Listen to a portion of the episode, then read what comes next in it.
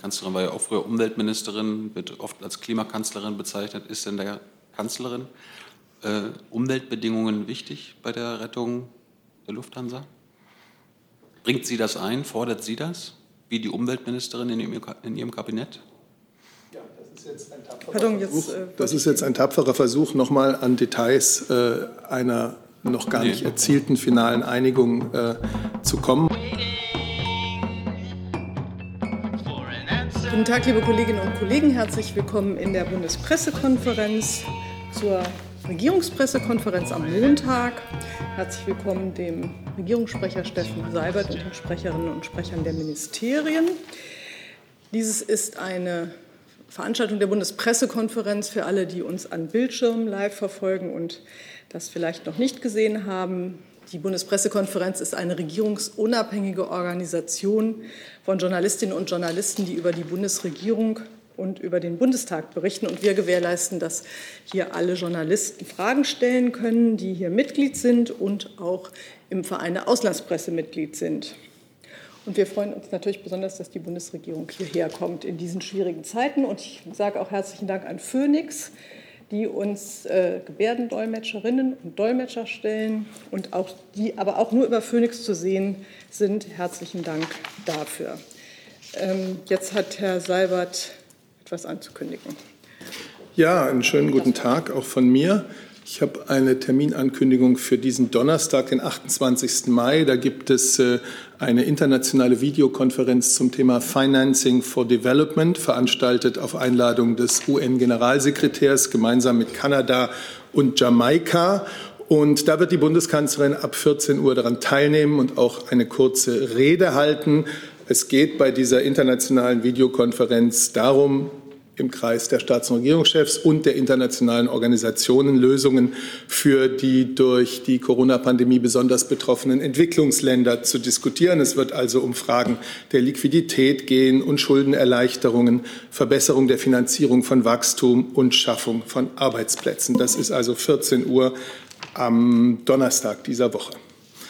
Und dann könnte ich noch etwas sagen, weil das ja auch äh, bereits in den Medien äh, bekannt gewesen, geworden ist. Wir haben es ja bekannt gemacht, das äh, ursprünglich für heute vorgesehene Corona-Kabinett hat nicht stattgefunden. Die dabei vorgesehenen Themen waren noch nicht auf Ministerebene entscheidungs- oder beratungsreif und sie sind nun äh, in die reguläre Kabinettssitzung an diesem Mittwoch äh, zur Beratung vorgesehen.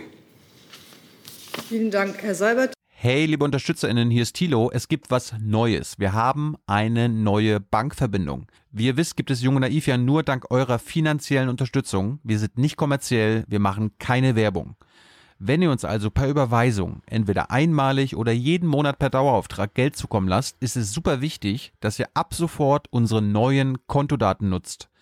Diese findet ihr in der Beschreibung. In Sachen PayPal hat sich nichts geändert. Also, danke vorab und jetzt geht's weiter. Ich äh, habe mir vor der Pressekonferenz ein Bild gemacht für alle, die sich vielleicht gewundert haben, was sich die Kollegen gefragt haben. Die reichen hier keine Fragen ein, sondern ich versuche, äh, die Themen ein bisschen zu ordnen. Und äh, viele haben mir, es geht sehr viel um Corona und äh, natürlich und es geht äh, um das Thema Lockerungen, äh, die jetzt auch übers Wochenende bekannt geworden sind in verschiedenen Bundesländern. Wer will dazu fragen? Bitte schön, Herr Lose. Ja, Herr Seibert, weil ähm, neben der Nachricht über die Verschiebung des Corona-Kabinetts oder heutige Absage auch Gerüchte kamen, es solle zumindest vorerst kein Corona-Treffen äh, Bund-Länder mehr geben. Können Sie vielleicht auch dazu mal was sagen und auch mal so ein bisschen die Terminlage klären? Wann ist das? Also gegebenenfalls, das stimmt nicht. Wann ist das nächste Treffen? Und hat die heutige Absage auch etwas mit dem Vorstoß aus Thüringen zu tun? Also zu dem zweiten Teil der Frage nein. Es gab einzelne Themen, die einfach noch nicht beratungsreif waren auf der Ebene der Minister, die im Corona-Kabinett zusammenkommen und die deswegen auf diesen Mittwoch verschoben wurden. Äh, zu der anderen Frage, Bund und Länder sind in einem ganz regelmäßigen Austausch. Dafür gibt es verschiedene Formate. Das kann eine Ministerpräsidentenkonferenz sein, wie wir sie in der Vergangenheit gesehen haben. Im Übrigen in dieser Woche, wie auch von mir angekündigt, gibt es eine Ost-MPK äh, mit der Bundeskanzlerin und anschließender Pressekonferenz. Also das ist eine Form ähm, der Verständigung und der Beratung mit den Ministern, äh, mit den, mit den Ländern. Und eine andere Form, eine sehr stetige Form, die sich auch als äh, Gesprächsformat, Beratungsformat sehr bewährt, ist die regelmäßige Schalte äh, zwischen dem Chef des Bundeskanzleramtes, Minister Braun, und den Chefs der Staats- und Senatskanzleien. Ähm, also es bleibt dabei, Bund und Länder äh, stimmen sich da ganz eng ab, regelmäßiger Austausch, wollen auch in Zukunft sich auf einen gemeinsamen Pfad verständigen, vor dem natürlich vor dem Hintergrund von länderspezifischen Besonderheiten auch abgewichen werden kann, denn nicht überall ist das Infektionsgeschehen gleich. Ich erinnere an den Beschluss nach der letzten MPK am 6. Mai, der ja genau das gesagt hat. Wir haben jetzt gemeinsam und in einer gemeinsamen Anstrengung von allen Ebenen des Staates und äh, von Millionen von Bürgern einen Punkt in der Pandemie erreicht, an dem wir Gott sei Dank sagen können, dass weitere Lockerungs- und Öffnungsschritte möglich sind. Aber wir wollen dabei immer auch äh, festhalten an den grundlegenden äh, Regeln für Abstand, für Hygiene, für Kontaktbeschränkungen.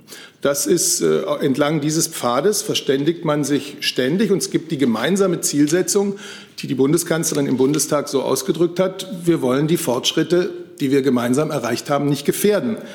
Also sowohl mutig als auch wachsam sein, sowohl zurückkehren an Arbeitsplätze, in Schulen, in Restaurants, in Sportvereine, aber eben auch gleichzeitig die Grundregeln weiter achten. Das ist die Haltung der Bundesregierung, in der sie mit, äh, über die sie immer wieder in Gesprächen mit, der, mit den Ländern ist. Nachfrage. Ähm, wenn ich es richtig erinnere, hatte man sich nach dem Treffen am 6. Mai in der Runde Kanzlerin, Ministerpräsidenten verabredet für nach Pfingsten. Findet denn dieses Treffen, Videotreffen statt? Naja, jetzt laufen ja die Allgemeinverfügungen am 5. Juni aus.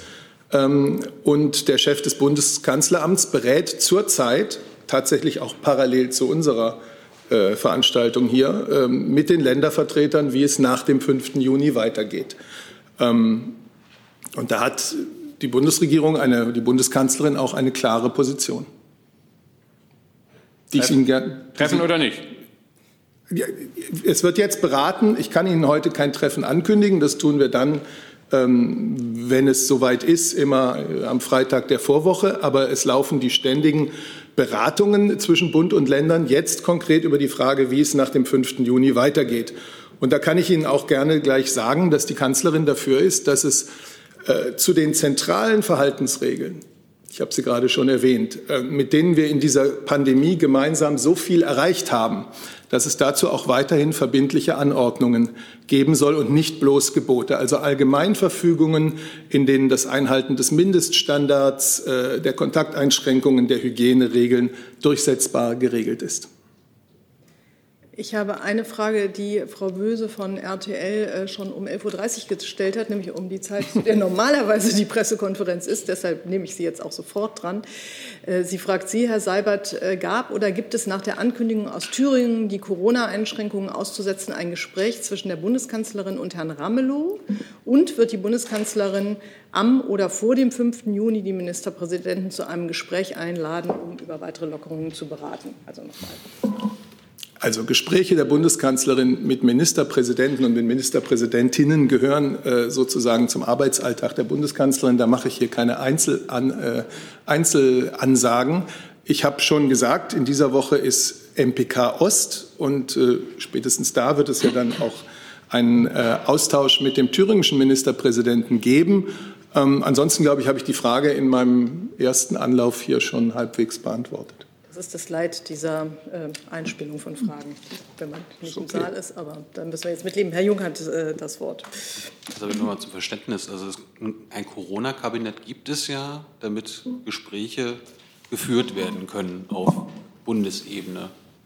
Äh, warum, warum hat das denn jetzt nicht getagt? Also die Länder haben da jetzt im Corona-Kabinett eh nichts zu sagen, der Bundesregierung. Und welche Themen sind da jetzt noch strittig? Naja, also mit den Ländern hat ja auch die Absage des Corona-Kabinetts heute nichts zu tun, sondern sie hat damit zu tun, dass Themen ähm, die zur Beratung anstehen, jetzt noch nicht den Stand erreicht hatten, auf dem man die Beratung durchführen kann.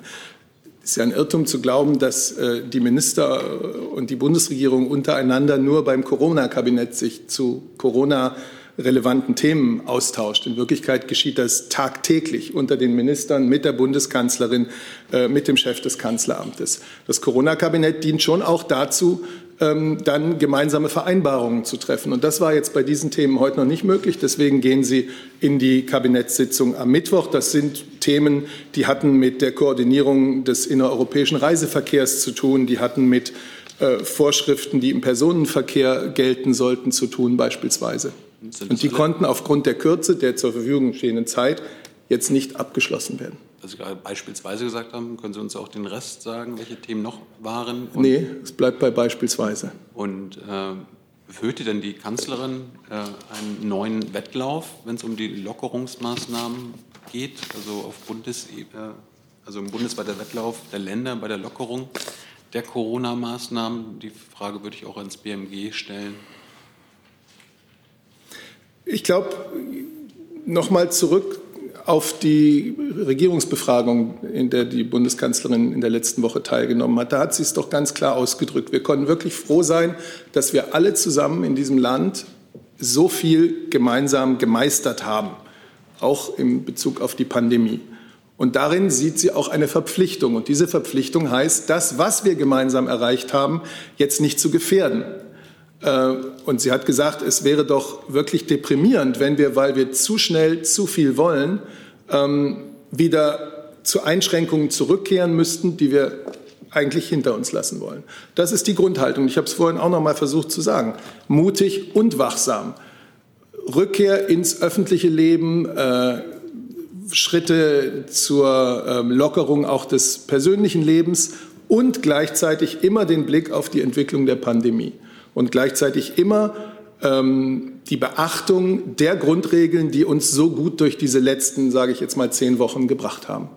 Denn wir sehen ja auch die beiden Fälle des Gottesdienstes in Frankfurt, dieses Restaurants in Ostfriesland, die zeigen uns doch, was ganz schnell geschehen kann, wenn ganz offensichtlich Grundregeln außer Acht gelassen worden sind. Und das ist vermeidbar. Das BMG war gefragt. Ja, dem würde ich mich eigentlich komplett anschließen wollen. Ähm, wie gesagt, wir sehen zurzeit beides. Also wir sehen sowohl äh, lokal äh, teilweise sehr heftige Ausbrüche, wir sehen aber auch äh, Regionen, in denen es über Tage keine gemeldeten Neuinfektionen tatsächlich gibt. Insofern brauchen wir halt eben diesen Zweiklang, den Herrn Seibert gerade angesprochen hat, aus Mut zu Lockerungen einerseits, aber auch Wachsamkeit andererseits. Ähm, Herr Minister Spahn hat sich ja auch heute zu diesem Thema geäußert. Ähm, ich darf kurz zitieren.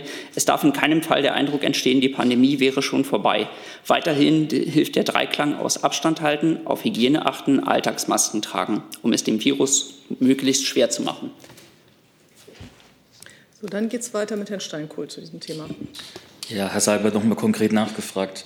Äh, die Pläne des thüringischen Ministerpräsidenten, sind ja noch keine der Landesregierung, aber des Ministerpräsidenten, entsprechen die den Grundsätzen, die Sie gerade als Position der Bundesregierung äh, bekannt gegeben haben?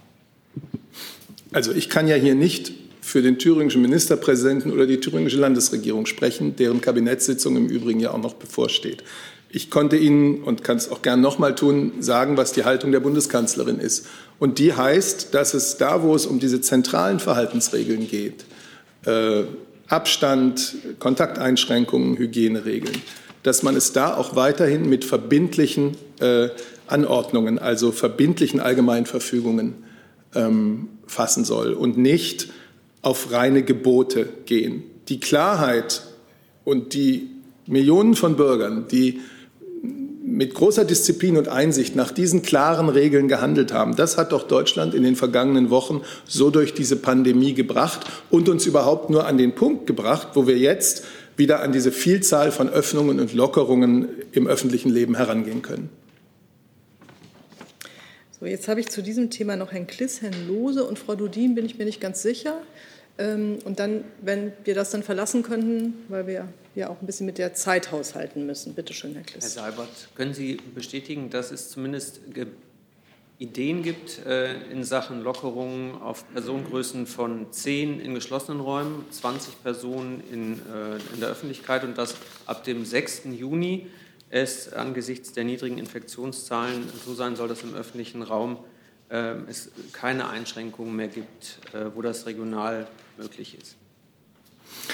Ich habe Ihnen gesagt, dass der Chef des Kanzleramtes, Minister Braun, mit den Vertretern der Länder, also mit den Chefs der Staats- und Senatskanzleien, äh, genau darüber spricht, wie es nach Auslaufen der Allgemeinverfügung ab dem 5. Juni weitergehen soll. Äh, ich habe Ihnen diese grundsätzliche Überzeugung der Bundeskanzlerin, der Bundesregierung gesagt, und ich werde jetzt hier nicht Einzelfragen ähm, den Gesprächen vorwegnehmen. Die Verschiebung der Gespräche hat dann aber nichts mit dem Vorstoß von Herrn Ramelow zu tun, sondern das, was Sie eben gesagt haben. Verschiebung welcher Gespräche? Das, nicht, das findet ja jetzt gerade statt, das Gespräch. Das ist, nicht, dass es noch nicht reif ist, haben Sie gesagt. Also es, es Na, jetzt verwechseln Sie, Entschuldigung, also ja. ich glaube zwei Dinge. Das eine ist das Corona-Kabinett. Das hat nicht per se mit den Ländern zu tun, sondern mit Themen, die wir in der Bundesregierung noch weiter miteinander äh, vorantreiben müssen, damit sie entscheidungsreif sind. Und das geschieht jetzt mit Blick auf, die Regierungs, äh, auf das Bundeskabinett am Mittwoch.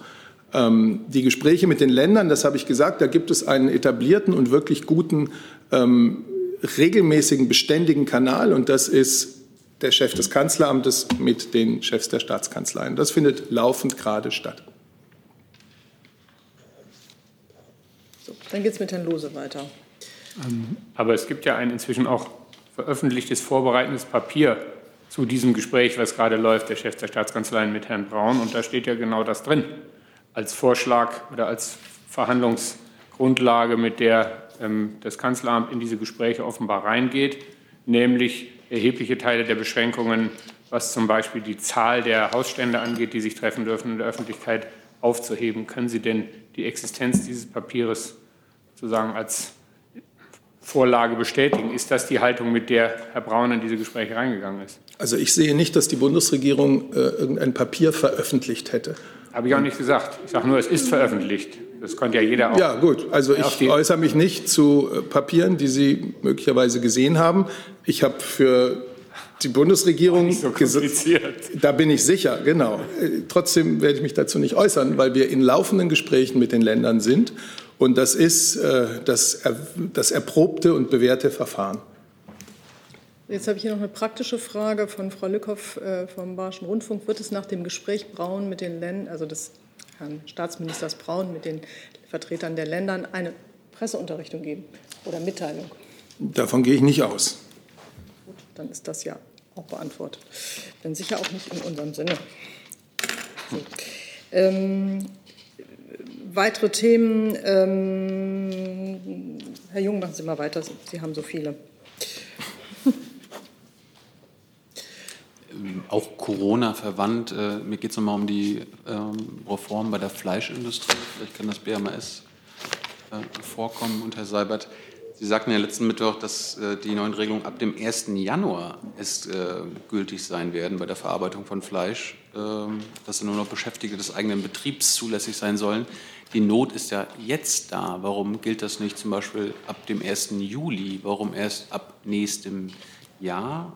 Und ähm, warum prüft die Bundesregierung, wie Sie gesagt haben letzten Mittwoch, wie die Unternehmen verpflichtet werden können, Mindeststandards bei der Unterbringung sicherzustellen? Also äh, die gibt es doch und die müssen die Unternehmen machen. Warum prüfen Sie da, äh, was die Unternehmen da machen können? Nein, wenn man heißt, wenn man sagt, man prüft, wie Mindeststandards in ihrer Einhaltung sichergestellt werden können, dann prüft man ja nicht die Mindeststandards, sondern prüft man äh, Arten und Weisen, wie gesichert äh, erreicht werden kann, dass die auch überall ausnahmslos eingehalten werden. So, ansonsten haben wir am vergangenen Mittwoch im Bundeskabinett Eckpunkte zu diesem wichtigen Thema miteinander äh, besprochen und äh, das Bundesministerium für Arbeit und Soziales wird daraus jetzt einen äh, äh, Gesetzentwurf machen, der dann dem Kabinett wieder vorliegt. Deswegen möchte ich mich dazu jetzt eigentlich nicht weiter ähm, im Detail ausdrücken. Aber die entscheidende Frage war ja, warum erst ab 1. Januar 2021? Warum nicht sofort oder so schnell wie möglich? Will das also, BMS, ja. Ja, ich kann ähm, vielleicht noch ergänzen. Also was klar ist, ist, dass die Arbeitsschutzstandards, ähm, die das BMAS vorgelegt hat, ja auch für diese Branche gelten und die gelten auch jetzt schon und die äh, sind ja erlassen worden mit Blick auf die akute Covid-19-Situation. Äh, insofern gibt es da jetzt äh, Standards, die einzuhalten sind, auch jetzt schon. Es gibt ja auch die Verpflichtung der Länder zu kontrollieren. Das ist also gegeben. Ähm, die Bundesregierung hat sich darauf ähm, verständigt, zum 1.1. Ähm, insbesondere Werkverträge äh, einzuschränken. Das Datum bezieht sich ja vor allem auf diese eine Regelung. Es waren insgesamt zehn Punkte, die die Eckpunkte umfassen. das, äh, das Datum, das Sie angesprochen haben, bezieht sich vor allem auf die Werkverträge. Die anderen Punkte werden zu unterschiedlichen Zeitpunkten an äh, unterschiedlichen Stellen ebenfalls umgesetzt. Ähm, aber äh, daran arbeiten wir jetzt natürlich ähm, und das wird dann zum 1.1. auch kommen. Darf ich noch? Ja. Ich meine, es ist ja, ist ein bisschen absurd. Na klar gibt es Ihre Arbeitsschutzmaßnahmen, aber die werden ja explizit nicht eingehalten von der überwiegenden Zahl der, der, der, Beschäftigten in der Fleischindustrie. Also das ist ja ein bisschen wohlfeil, zu sagen, dass es die gibt. Das ist ja genau das Problem, warum Sie jetzt da rangehen. Und Sie sagten letzten Mittwoch, dass Sie keinen Anlass sehen, in anderen Branchen in Bezug auf Werksvertragsregelungen einzugreifen.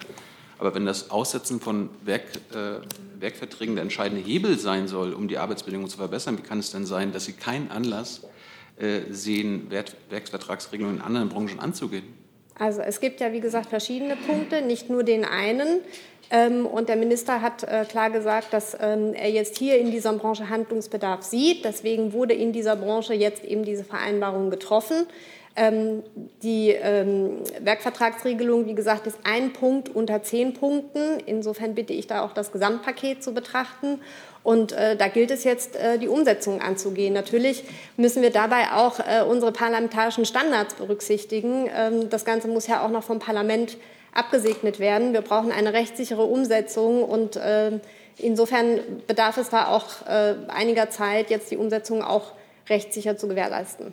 Aber die Frage war ja, warum sehen Sie nur in der Fleischindustrie Handlungsbedarf bei den Werksverträgen? da gibt es doch massive Probleme auch in vielen anderen Branchen. Und Sie sagen, da gibt es keinen Anlass.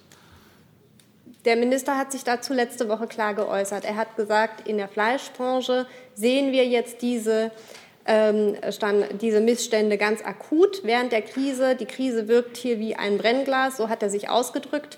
Und das gehen wir jetzt an. Hierzu gibt es eine Vereinbarung der Bundesregierung. Jetzt würde ich das Thema wirklich gerne mal wechseln, weil ja sonst keiner mehr nachfragt nach diesem Thema. Und zwar ähm, sind jetzt äh, gefragt äh, Bundesfinanzministerium und Bundeswirtschaftsministerium. Ich starte mal hier mit den Kollegen von außerhalb. Gernot Heller vom Korrespondentenbüro Herholz fragt, wenn alle, alle Ohr sind und ähm, ob das Kabinett am Mittwoch über ein neues, einen, einen neuen Mittelstands, ein neues Mittelstandszuschussprogramm entscheidet, das Minister Altmaier vorbereitet, oder soll das Teil des Konjunkturprogramms werden? Das geht auch an Sie, Herr Seibert, wenn ich will das hier nur ordentlich transportieren. Äh, und äh, Frau Lehmann von der Neuen Osnabrücker Zeitung fragt, wie der Zeitplan beim Konjunkturprogramm aussieht und ob es beim Koalitionsausschuss am 2. Juni bleibt. Also für Ankündigungen des Koalitionsausschusses bin ich nicht zuständig. Grundsätzlich ist es so, dass wir Kabinettsthemen dann, wenn sie äh, auch durch die Staatssekretärsrunde sozusagen spruchreif gemacht worden sind, entscheidungsreif und spruchreif gemacht worden sind, dass wir sie dann ankündigen. Das ist jetzt noch nicht der Fall. Und ansonsten, aber da kann der Kollege des BMW und des BMF sicher mehr zu sagen, arbeitet die Bundesregierung mit Hochdruck äh, an weiteren geeigneten Maßnahmen im Rahmen eines Konjunkturprogramms, ähm, das der deutschen Wirtschaft dabei hilft, möglichst schnell wieder Tritt zu fassen. So, die Kollegin möchte vielleicht. Ich würde vielleicht ergänzen, um ein paar Punkte klarzustellen zum Thema Mittelstand. Ähm, da ist es richtig und ich kann bestätigen, dass das Bundeswirtschaftsministerium einen, einen Vorschlag erarbeitet hat für Überbrückungshilfen für den Mittelstand die wir jetzt ähm, mit den Ressorts abstimmen. Ähm, da geht es dabei, ähm, da geht es darum, Dabei geht es darum, ähm, kleinen und mittleren Unternehmen, die aktuell noch besonders von der Corona-Krise betroffen sind, Unterstützung zu gewährleisten ähm, durch weitergehende Liquiditätshilfen. Wir haben am Anfang dieser Krise ja eine Corona-Hotline bei uns eingerichtet und haben seither auch einen wöchentlichen Austausch mit den Wirtschaftsverbänden um ein Lagebild zu bekommen aus der Wirtschaft, um die Betroffenheit eben auch vor Ort beurteilen zu können. Und da ist es natürlich so, dass durch die Lockerung, die in Kraft gesetzt wurden, ein, ein wichtiger Schritt gegangen wurde. Der ist richtig und wichtig für die Wirtschaft, aber es gibt immer noch kleine und mittlere Betriebe, die besonders ähm, leiden, eben weil ihr Geschäftsbetrieb noch nicht aufgenommen werden konnte oder eben nur teilweise und weiterhin eben davon von starken Umsatzeinbußen ähm, betroffen sind. Und hierfür haben wir einen Vorschlag für Überbrückungshilfen ähm, erarbeitet, der sich aktuell in der, in der Abstimmung befindet. Es geht, wie gesagt, um einen breit angelegten Ansatz, äh, branchenübergreifend für die kleinen und mittleren Unternehmen, die aktuell eben weiterhin von der Krise besonders betroffen sind. Ja, dann kann ich noch ergänzen, der Bundesfinanzminister ist mit seinen, seinen Ressortkollegen im Gespräch, äh, hat er betont, äh, wir wollen jetzt mit den Lockerungen äh, schnell äh, dafür sorgen, äh, dass die Wirtschaft wieder brummt. Dafür stellt die Regierung ein Konjunkturpaket zusammen, das gezielt und wirksam sein soll. Und das werden wir zeitnah in der Bundesregierung bekannt geben. Gut, gibt es weitere Fragen zum Thema Konjunkturprogramm? Es hatte mir jemand Familienbonus genannt. Das wird ja auch gerne seit heute Morgen oder zumindest da rein subsumiert. Das hat sich dann hier in Luft ausgelöst. Ähm, mehrfach wurde mir das Thema Lufthansa genannt, was ich jetzt auch von außen dazu bekomme. Wer will damit starten? Na, dann starte ich mal mit dem Kollegen Gavrilis vom Deutschlandfunk. Herr Seibert, können Sie bestätigen, dass es eine Einigung zwischen der Bundesregierung und der Lufthansa bezüglich milliardenschwerer Hilfen gibt? Wenn ja, wie sieht diese Einigung konkret aus? Ja, ich würde gerne die beiden Ministerien BMW und BMF bitten, sich dazu zu äußern. Ich dachte, es ist gut, wenn Sie noch hier sitzen. Ja, das ja. ist sehr gut, wenn die da sind. Wer startet von Ihnen? Genau, ich, kann ja, kurz beginnen. Ja. Ziehen Sie das Mikrofon mal ein ganz bisschen an sich ran. Also, nee, ran, ran. Also sozusagen, ja, danke. Genau. Die ähm, Verhandlungen zwischen der Bundesregierung und der Lufthansa befinden sich in der Endphase. Sie wissen, dass wir seit Tagen und, und Wochen in sehr intensiven Verhandlungen innerhalb der Bundesregierung sind. Und jetzt äh, befinden wir uns in der Endphase dieser Verhandlungen. Sie sind aber noch nicht abgeschlossen und bevor sie eben nicht abgeschlossen sind, kann ich zu Details hier keine Stellung nehmen. Denn gesetzlich vorgesehen ist ja, dass der sogenannte Wirtschaftsstabilisierungsfondsausschuss äh, darüber berät und beschließt. Und ähm, dieser Schritt steht eben noch aus. Ich gucke nur, ob es Ergänzungen gibt. Nicht, dass ich jemanden übersehe. Das ist nicht der Fall. Herr Jung, Sie hatten sich dazu gemeldet. Ähm, welche Rolle spielen Umweltbedingungen oder Umweltauflagen für die Rettung? Wie gesagt, das würde jetzt die Details der Vereinbarung ähm, betreffen oder auf etwaige Details der Vereinbarung ähm, eingehen. Ich bitte noch um Geduld, dass ähm, solange die Verhandlungen eben noch nicht abgeschlossen sind, wir zu einzelnen Punkten nicht kommunizieren.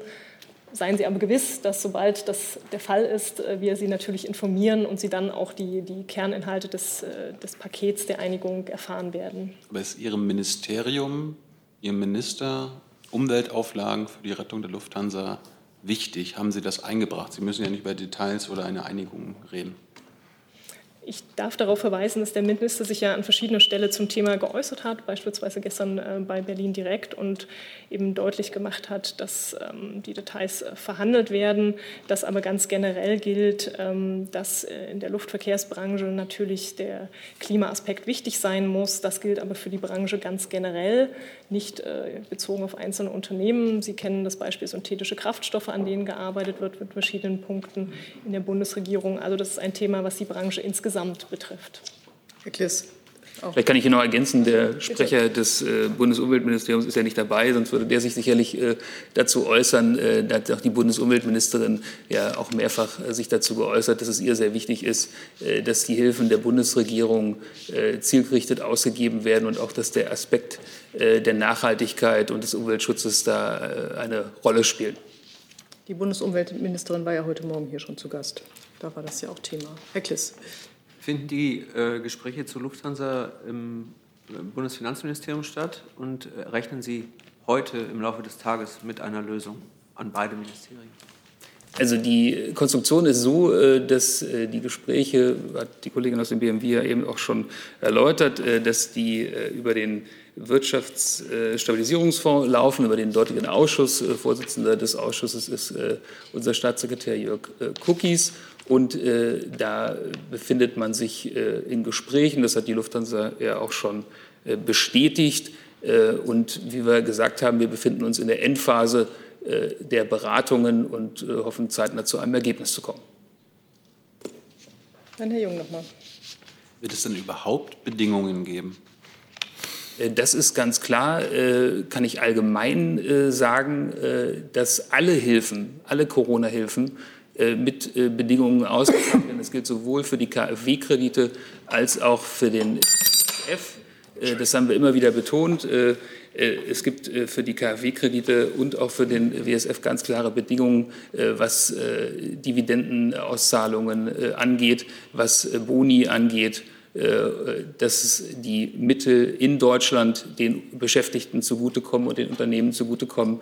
Das gibt klare Regeln und die gelten für alle Unternehmen, die sich um Hilfe bemühen. Herr Savitt, ähm, die Kanzlerin war ja auch früher Umweltministerin, wird oft als Klimakanzlerin bezeichnet. Ist denn der Kanzlerin. Äh, Umweltbedingungen wichtig bei der Rettung der Lufthansa? Bringt sie das ein? Fordert sie das? Wie die Umweltministerin in ihrem, in ihrem Kabinett?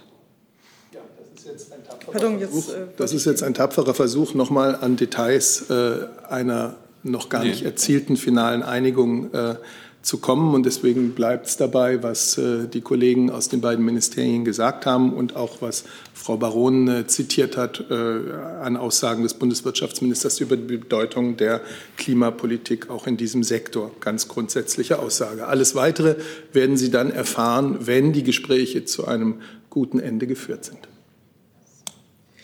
Jetzt äh, habe ich das Thema Autoprämie hier noch auf meinem Zettel. Das war, glaube ich, auch von Ihnen, Herr Jung. Dann würde ich das, war nicht von Ihnen. Sonst noch jemand zur Autoprämie? Ich dachte, das bietet sich gerade an. Dann gibt es jetzt, glaube ich, gleich einen fliegenden Wechsel und Herr Esipov hat ein anderes Thema.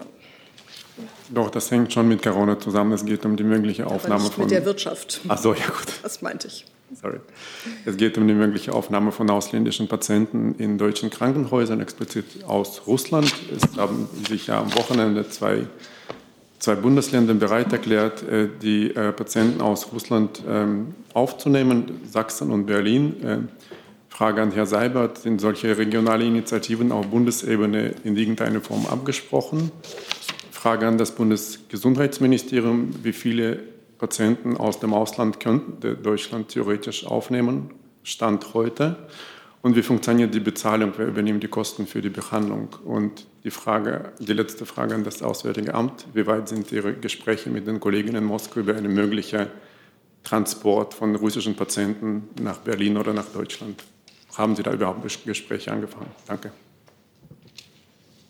Ja, gut, dann äh, fange ich einfach mal gerne an. Ähm, die Initiativen zur Be Behandlung von ausländischen Patienten, jetzt insbesondere aus Russland, die kommen aus den äh, Ländern selbst. Insofern sind auch die Länder für ähm, Fragen dazu verantwortlich. Ähm, was jetzt die ähm, Kostenübernahme der Behandlung anbelangt, ähm, das müssen auch tatsächlich dann halt eben die Krankenhäuser, die diese Verträge dann abschließen, ähm, beantworten. Äh, was die Kapazitäten anbelangt, da muss ich ganz, ganz ehrlich sagen, äh, müsste ich jetzt passen. Ähm, wir haben zwar im ähm, DIVI-Intensivregister festgelegt, dass die Zahl der freien ähm, Behandlungsplätze, also der Beatmungsbetten, ähm, gemeldet werden müssen. Wie viel da jetzt für äh, Patientinnen und Patienten aus dem Ausland zur Verfügung gestellt werden könnten, könnte ich jetzt nicht sagen. Das müssen dann tatsächlich die Krankenhäuser klären. Das heißt, zu Verständnis, jedes einzelne Bundesland entscheidet frei über seine Kapazitäten und ob er in diese Kapazitäten ausländische Patienten einfliegt. Das ist korrekt. Die Krankenhausplanung liegt in der Zuständigkeit der Bundesländer. Ja. Hm, Herr Jollens, weil Sie waren auch zu den russischen Patienten, glaube ich, auf meinem Zettel. Ja, aber die Fragen wurden ja alle vom Kollegen gestellt. Ich würde also, schon die Antwort vom Auswärtigen Amt oder der Bundesregierung zum möglichen Gespräch mit Moskau hören. Mir ist ähm, nicht bekannt, dass äh, unsere Botschaft in dieser Sache schon Gespräche geführt hat. Ich weiß nicht genau, wie konkret der Plan ist. Wenn das der Fall sein sollte und ich dazu etwas berichten kann, dann ähm, würde ich das gern tun oder reiche das nach. Gut, das war jetzt der praktische Nachweis, dass ich Ihre Fragen nicht kenne. Sonst hätte ich das ja gewusst. Ähm, Sie Darf ich aber, trotzdem nachfragen? Ja, bitte, bitte gerne.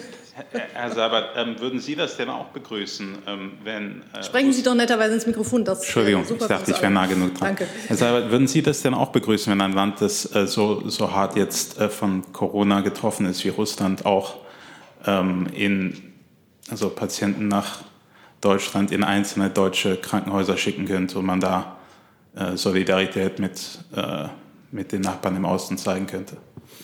Also ähm, ich habe keine Informationen zu dem hinzuzufügen, was der Kollege äh, gerade gesagt hat. Ich habe mir liegen dazu jetzt keine weiteren Informationen vor.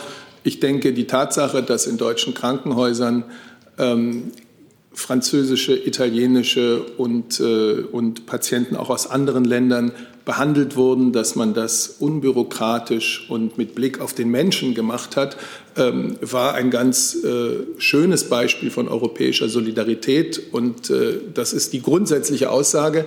Die Entscheidungen darüber fallen je nach Vorhandensein von Kapazitäten in den Bundesländern. Und äh, wenn es da jetzt Initiativen gibt, dann muss man schauen, wie man damit vorankommt. Ich kann dazu jetzt wirklich nichts beitragen. Herr Betschnik, Sie hatten, glaube ich, auch noch eine Frage aus dem Gesundheitsbereich, wenn ich das richtig sehe. Na, nicht ganz. Es geht um, auch indirekt um die Lufthansa, denke ich mal. Und zwar geht es um die ähm, Tourismusdestinationen, die sich äh, für deutsche Urlauber mittlerweile bereit machen. Und äh, auf Sardinien zum Beispiel fordert man einen sogenannten äh, Gesundheitspass, den äh, Reisende bringen sollten. Nur ist da unklar, ähm, wie das vonstatten gehen soll, wer das anerkennen soll. Äh, in Kroatien beispielsweise fordert man auch irgendwie eine Art von äh, Immunitätsnachweis. Deshalb meine Frage, war das Bestandteil der Verhandlungen zwischen äh, Außenminister Maas und den verschiedenen Ländern, die berühmten Zielländer von deutschen Reisenden? Und ob das auch vielleicht Bedingungen dann für Flüge mit der Lufthansa dann sein sollte? Also Außenminister Maas hat letzte Woche in einem Dialog mit Zielländern, darunter auch zum Beispiel Italien, gesprochen und am letzten Mittwoch mit unseren Nachbarländern, mit den Außenministerkollegen unserer Nachbarländer. Am Montag wurde auch eine gemeinsame Erklärung verabschiedet, in der man sich noch mal ähm, dazu bekannt hat, dass man jetzt in den nächsten Wochen gemeinsame Kriterien festlegen will, nach denen man es schrittweise, wenn das Infektionsgeschehen es zulässt, ermöglichen will, dass Reisen im Sommer möglich sind. Natürlich sind Fragen genau die Fragen, die Sie ansprechen. Wie sieht denn die Organisation in den Hotels vor Ort aus? Wie funktioniert das alles? Das sind ganz wichtige Fragen, die dort einfließen werden müssen, natürlich in Gesundheitskonzepte und die geregelt sein müssen, damit ähm, auch die Bundesregierung dahin kommen kann, für Europa Reisehinweise aufzustellen, die den Bürgern die Möglichkeit geben zu wissen, was ist denn, wenn ich nach Sardinien fliege. Und das Ganze passiert ähm, unter der, ich sag mal, Ägide oder unter den Leitlinien der Europäischen Kommission, die sie aufgestellt hat, die eben solche Fragen, alle diese Fragen, die Sie ansprechen, aufwirft. Und Deutschland ähm, will sich da natürlich daran beteiligen. Und als zentrales Land in der Mitte Europas sind wir zu diesen Fragen, welche Kriterien sind das denn eigentlich in einem Dialog und wollen das mit Brüssel dann zusammenziehen, sodass man das aus Brüssel koordiniert auch die ähm, Feststellung kommt, was ist denn das Gesundheitskonzept in diesem und jenem Land, wo auch Daten vorgehalten sind, wo man sich dann informieren kann. Insofern, ich kann jetzt keine einzelnen Vorschläge, die aus den Ländern im Moment kommen, jetzt hier kommentieren.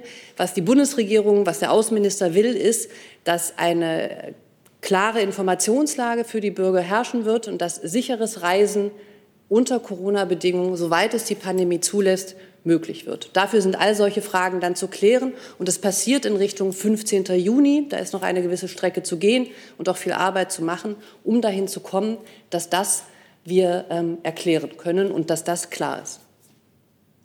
Gut. Dann habe ich Herrn Vollrath jetzt aber wirklich, glaube ich, mit einem Gesundheitsthema. Auch eine Frage ans äh, BMG. In jüngster Zeit häuften sich ja Berichte, dass es ähm, offenbar fehlerhafte äh, Masken da aus China geliefert wurden. Und ähm, am 27. April ähm, trafen in Leipzig bei dieser Lieferung ähm, auch Masken der Firma Tongcheng Zhengheng Protective Products ein, die laut chinesischem Handelsregister erst am 18. März 2020 gegründet wurde und bisher offenbar nirgendwo gelistet ist und äh, deren Shareholder äh, Chengye und Yang Gao unter keiner Adresse oder Telefonnummer in China zu finden sind. Und da wäre die Frage, wie Sie auf diese Firma äh, gekommen sind, beziehungsweise warum dieser Firma trotz solcher Ungewissheiten äh, der Zuschlag gegeben wurde und ob es zutrifft, dass diese Lieferung nicht wie normalerweise üblich äh, beim chinesischen Handelsministerium als Export äh, aus, äh, gekennzeichnet worden ist.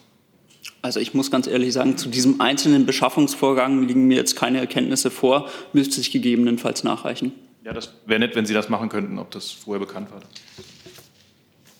Okay, dann habe ich hier, glaube ich, in Jordans habe ich noch mit einem Thema zum, wo das Justizministerium gefragt ist.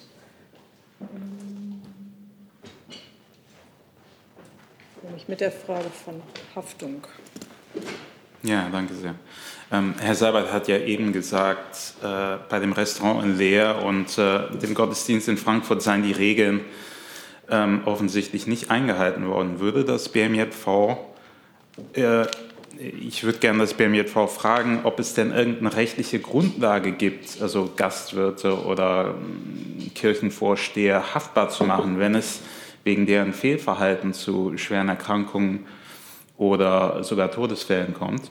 Und bereitet sich das Ministerium bzw. die Justiz in Deutschland da auf eine recht komplizierte Klagewelle vor? Hier, dass äh, zu Maßnahmen nach dem Infektionsschutzgesetz das BMG Auskunft gibt. Ähm, ganz generell hat sich ähm, Frau Lamprecht ähm, zu Schadensersatzklagen dazu geäußert, dass die eben im Einzelfall von Gerichten zu entscheiden sind, äh, sodass wir uns jetzt dazu nicht weiter, weiter äußern können. Ähm, gerne höre ich auch die Meinung des BMG, aber mich würde interessieren, ob es in Deutschland möglich ist, jemanden beispielsweise äh, aufgrund von Gesetzen gegen Körperverletzung oder etwas Ähnliches in solchen Fällen ähm, äh, zu belangen oder ob da einfach nur die derzeitigen, ich sag mal, Infektionsschutzgesetze, die ja nur ähm, Geldstrafen vorsehen, ähm, ob, ob die alleine greifen. Ich weiß jetzt nicht, wer da zuständig ist. Also hinsichtlich der strafrechtlichen Vorschriften müsste ich da nochmal nachhaken. Da kommt es sehr natürlich auf, den, auf die konkreten Fälle des, oder den konkreten Fall an, die Rahmenumstände. Das kann man jetzt so pauschal nicht beantworten. Ähm, vielleicht hat der Kollege noch was, was zu ergänzen. Ja, also ich muss jetzt auch sagen, zu, zu einzelnen Tatvorwürfen könnte ich mich jetzt nicht äußern. Ähm, grundsätzlich ist es so, dass das ähm, Infektionsschutzrecht äh, durchaus halt eben auch ähm, Ordnungs- und Bußgelder vorsieht in äh, bestimmten Bereichen. Äh, inwieweit jetzt ein schuldhaftes ähm, ein schuldhafter Tatbestand da eines Einzelnen vorliegt, das müssen dann tatsächlich die Gerichte vor Ort klären. Gut. Ich habe jetzt auf meiner Liste noch Herrn Lange und Herrn Jung und Herrn Kliss.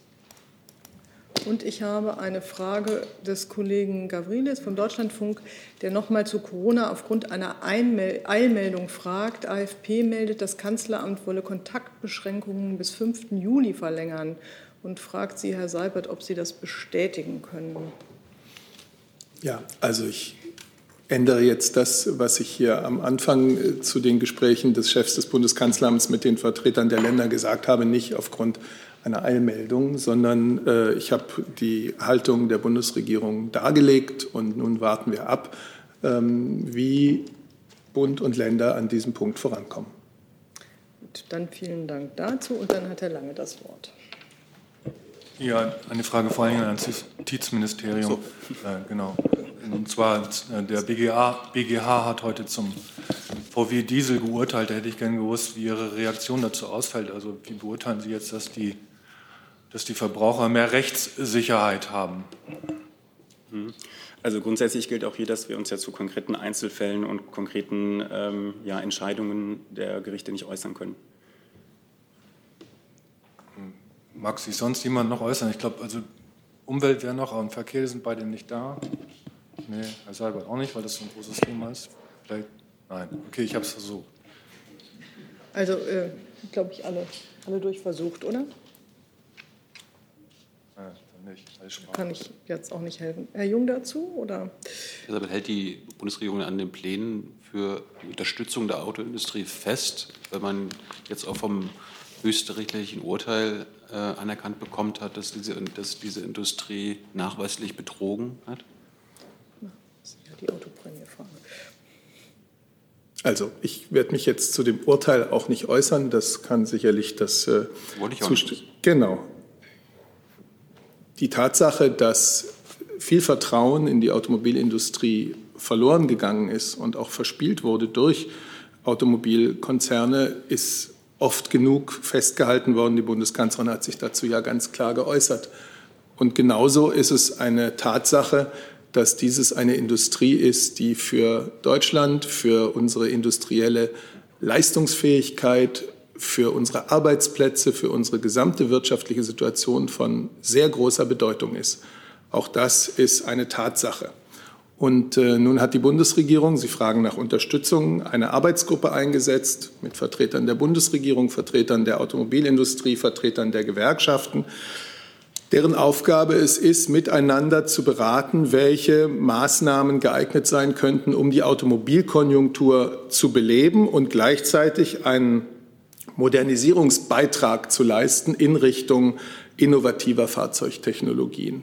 Und über die Ergebnisse dieser Arbeitsgruppe soll dann Anfang Juni gesprochen werden. Die prüft also nun verschiedene Optionen für solche konjunkturbelebenden Maßnahmen in der Automobilindustrie, die dann in ein umfassenderes Konjunkturprogramm, von dem ja heute auch schon die Rede war, eingebettet werden sollen. Und dabei werden auch Vorschläge, die einzelne Ministerpräsidenten gemacht haben, geprüft. Wenn Sie von Vertrauen in die Autoindustrie sprechen, reden Sie da von dem Vertrauen der Bundesregierung in die Autoindustrie oder der Bürger? Und haben Sie eigentlich äh, als BPA-Leiter eigene Umfragen in Sachen Autoindustrie und Förderung der Autoindustrie in Auftrag gegeben in letzter Zeit? Ich rede, also das sind ja alles Themen, über die wir hier schon x-mal in den vergangenen Monaten und eigentlich würde ich fast sagen Jahren äh, gesprochen haben. Vertrauen, natürlich Vertrauen der Verbraucher und natürlich auch Vertrauen der Politik. Ähm, beides ist gemeint. Und ich kann mich jetzt nicht erinnern, dass es äh, dazu jetzt aktuelle Umfragen gäbe. Aber wir geben ja unsere Umfragen äh, nach wenigen Monaten immer sozusagen der Wissenschaft und damit der Öffentlichkeit zur Kenntnis. Da können Sie nachschauen. Ja, weil sie ja Umfragen, die das Bundespresseamt in Auftrag gibt, seit Jahrzehnten im Übrigen, äh, seit vielen Jahrzehnten, weil das eine der Aufgaben ist dieses Bundespresseamtes, weil die ja auch äh, zur Arbeit in der Bundesregierung dienen. Aber wenn Sie interessiert sind, äh, wissen Sie, wo Sie sie finden. Und das ist eine sehr interessante Fundquelle. Jetzt habe ich ein Kliss mit einem anderen Thema. Äh, ganz anderes Thema Hongkong. Ähm, ich würde ganz gerne wissen, wahrscheinlich von Ihnen, von Herrn Seibert oder Frau Adebar oder von beiden, äh, wie ist die Haltung der Bundesregierung zu dem geplanten Sicherheitsgesetz, das Peking in Hongkong durchsetzen will? Ich kann auch. Also, wir haben die Meldungen über dieses äh, angekündigte Sicherheitsgesetz für Hongkong, das ja im Rahmen des Nationalen Volkskongresses letzte Woche angekündigt wurde, zur Kenntnis genommen. Ähm, ich möchte noch mal an dieser Stelle äh, an die grundlegende Haltung der Bundeskanzlerin und der Bundesregierung erinnern, die sie letztes Jahr auch nach einem Gespräch mit dem chinesischen Ministerpräsidenten Li äh, öffentlich gemacht hatte. Und äh, da hat sie gesagt, es gilt der Grundsatz ein Land, zwei Systeme. Und auf der Grundlage des Abkommens, das 1984 beschlossen wurde, ist dann ja auch das sogenannte Basic Law entwickelt. Und dieses Basic Law gibt den Bürgern und Bürgerinnen Hongkongs Rechte und Freiheiten. Und die müssen natürlich auch weiter gewährleistet werden. Dieses Abkommen gilt weiter. Es eröffnet eine ganze Reihe von bürgerlichen Freiheiten und diese müssen auch in Anspruch genommen werden können. Auch die Europäische Union hat in einer ersten Reaktion ähm, eine einheitliche Stellungnahme äh, dazu veröffentlicht und hat noch einmal daran erinnert, dass genau das, also die Bewahrung des hohen Grades an Autonomie, äh, den Hongkong gemäß des Basic Laws und im Rahmen dieses Grundsatzes ein Land und zwei Systeme genießt, dass wir gerade dieser Bewahrung der Autonomie eine hohe Bedeutung beimessen. Und äh, ja, die jetzt schon aufgekommene Diskussion, auch Kritik äh, an diesem chinesischen Vorhaben, ähm, die nehmen wir ernst und sind der Meinung, dass äh, sie Fragen aufwirft, die China auch klären sollte. Welche Fragen wären das? Es sind genau die Fragen, äh, inwieweit das Basic Law mit dem, was es den Bürgern und Bürgerinnen Hongkongs gewährleistet, ähm, damit in Übereinstimmung zu bringen ist. Eine Nachfrage, hat Europa, hat die Bundesregierung überhaupt eine Chance, in den Dialog mit China einzutreten und äh, da positiv aus dem Sinne der EU und der Bundesrepublik einzuwirken? Da kann ich vielleicht ähm, anfügen, dass die EU-Vertretung in Peking auch, und das sind äh, alle EU-Mitgliedstaaten, die dort vertreten sind, im Gespräch mit dem chinesischen Außenministerium auch zu den möglichen, zu vielen Themen, aber auch zu dem ähm, geplanten Gesetzesvorhaben in den letzten Tagen war. Das heißt, wir haben dort auf Ebene der EU-Delegation beim chinesischen Außenministerium in diesem Fall auch schon das Gespräch zu diesen Fragen gesucht, die Herr Seibert angesprochen hat. Gibt es weitere Fragen zum Thema China-Hongkong? Das ist nicht der Fall. Dann habe ich Herrn Lange noch mal mit einem anderen Thema. Ja, noch mal eine Frage an Herrn Seibert. Die eingangs von Ihnen erwähnte Konferenz für die Entwicklungsländer, ist das schon eine Geberkonferenz? Sind da auch schon, stehen da eventuell schon Summen im, im Raum oder geht es erstmal darum, Ideen zu sammeln? Danke. Ich würde da noch mal auf Sie zukommen, wenn ich Ihnen schon sehr viel mehr sagen kann.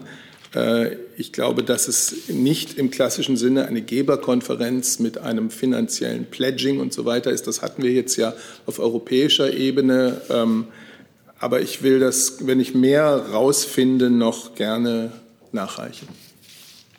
Okay. Dann habe ich Herrn Jung nochmal und Herrn Jordans. Ich habe eine Frage ans Innenministerium. War heute, glaube ich, noch gar nicht dran. Ne? Ähm, die antikapitalistische Linke, die kommt ja seit Jahren in dem Verfassungsschutzbericht auch des Bundesverfassungsschutzes äh, vor, äh, das hier von Ihnen und dem Verfassungsschutzpräsidenten immer wieder äh, vorgestellt wird. Nun wurde Barbara Borchardt in Mecklenburg-Vorpommern zur Verfassungsrichterin gewählt, die Mitglied in der antikapitalistischen Linken ist und äh, die Sie ja als linksextremistisch einstufen. Wie bewerten Sie diese Wahl?